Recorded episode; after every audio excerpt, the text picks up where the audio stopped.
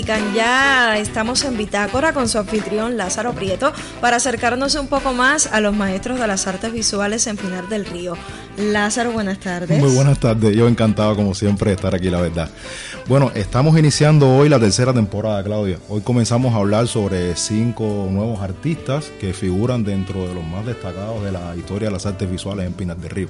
Y bueno, para el que se incorpora eh, por, primera vez al espacio, decirles que Bitácora, bajo el eslogan Un trazo salve el tiempo, en su tercera temporada, es un espacio de comentario y promoción sobre la obra de destacados artistas visuales de Pinar del Río, donde la gran mayoría son miembros de la UNIAC y el Fondo Cubano de Bienes Culturales, cuyas improntas han marcado no solo los derroteros de las artes visuales del territorio, sino que muchos de ellos han constituido faro y brújula para las más jóvenes generaciones de artistas. Coincidentemente, este año la sección de artes visuales de la Asociación Hermanos Ahí de Pinar del Río celebra la edición número 20 del Salón Provincial de Arte Joven y el 35 de creada la organización.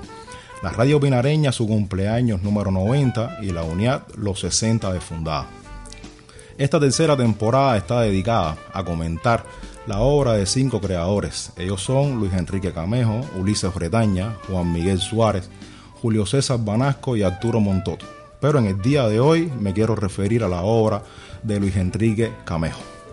Este creador nace en 1971 y cursó estudios en los tres niveles de enseñanza artística de nuestro país, tales como el nivel elemental entre los años 1982 hasta 1986.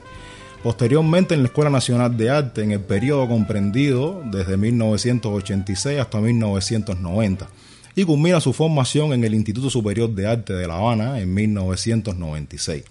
Dentro de su vasto currículum se pueden apreciar las disímiles exposiciones personales que ha realizado a lo largo de su carrera, dentro de las cuales se destacan Habanas Posibles en la Galería El Reino de este Mundo, perteneciente a la Biblioteca Nacional José Martí, Tres Tistes Tigres, junto a los creadores Douglas Pérez y Kevin López, en la Galería Collage Habana, Bronce, papel y lienzo en la Galería René Valdés de la Fundación Caguayo en Santiago de Cuba.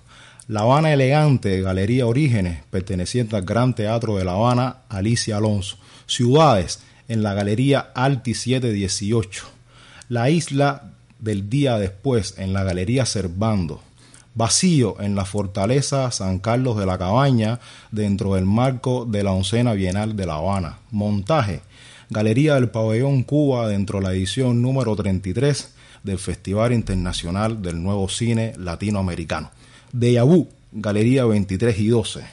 Paisajes, Galería del Centro de Arte de Pinar del Río. Hecho a mano, Galería La Acacia. Y juntos, pero no revueltos, en la Galería Habana, entre muchísimas otras.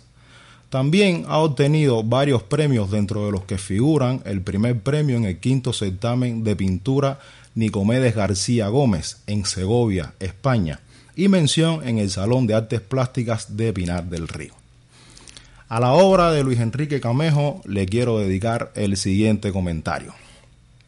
Cuando surgió la fotografía, quizás no se pensó que un largo tiempo después el desarrollo de la percepción humana en plena colaboración con el talento y la creatividad pudieran desembocar en un maravilloso descubrimiento dentro del campo de la pintura. Todo ello debido a la producción del artista visual Luis Enrique Camejo. Este es un creador que pareciera que pinta con la mirada y observa con las manos, cuyos puntos de contacto referenciales guardan una estrecha relación con el movimiento impresionista antaño, pero su obra ha encontrado un sitio seguro dentro del heterogéneo panorama del arte cubano contemporáneo, donde la instauración de su mirada en torno al género de la pintura es particularmente recreada y aterrizada en un espacio y tiempo real cuyos tópicos sobre el paisajismo urbano como registro discursivo parecen regir holísticamente una buena parte de toda su poética. Tal es así que está encontrado en la dinámica de la vida cotidiana con sus respectivos juegos de luces, sombras, perspectivas, movimientos y mutaciones continuas, ya sea desde lo sensorial, espiritual, una mirada constante hacia los más insospechados detalles de la dinámica fugaz con que suele pasar la vida. Algunas de estas ciudades nos trasladan hacia una especie de metrópolis muy cosmopolitas, de corte documentalista, agitadas y difusas que suelen guardar una estrecha relación con ciertos elementos del pop, pero se respira todo el tiempo un ademán por apresar el instante efímero que no alcanzamos a ver en su completa dimensión, en cada encuentro con la vida y sus espacios de socialización. Todo ello es perceptible en las obras de la serie Vacío, Nueva York 2012, óleo sobre lienzo de 200 por 400 centímetros, y también de la serie Vacío, La Habana 2012, óleo sobre lienzo de 200 por 400 centímetros respectivamente.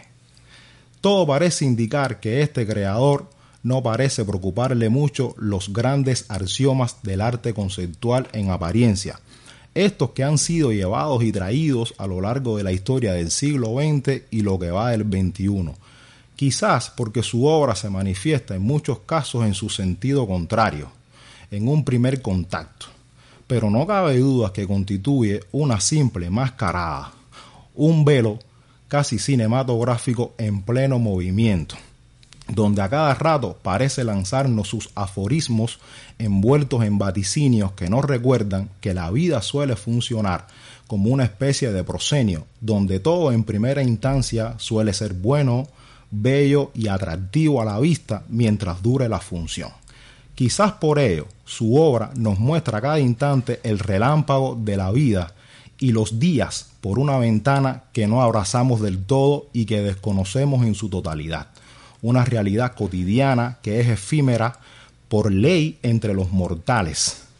Y de paso nos regala su invitación como la más fiel de las apuestas de que vivir a cada instante siempre te sabe mejor, mucho mejor. Muchas gracias.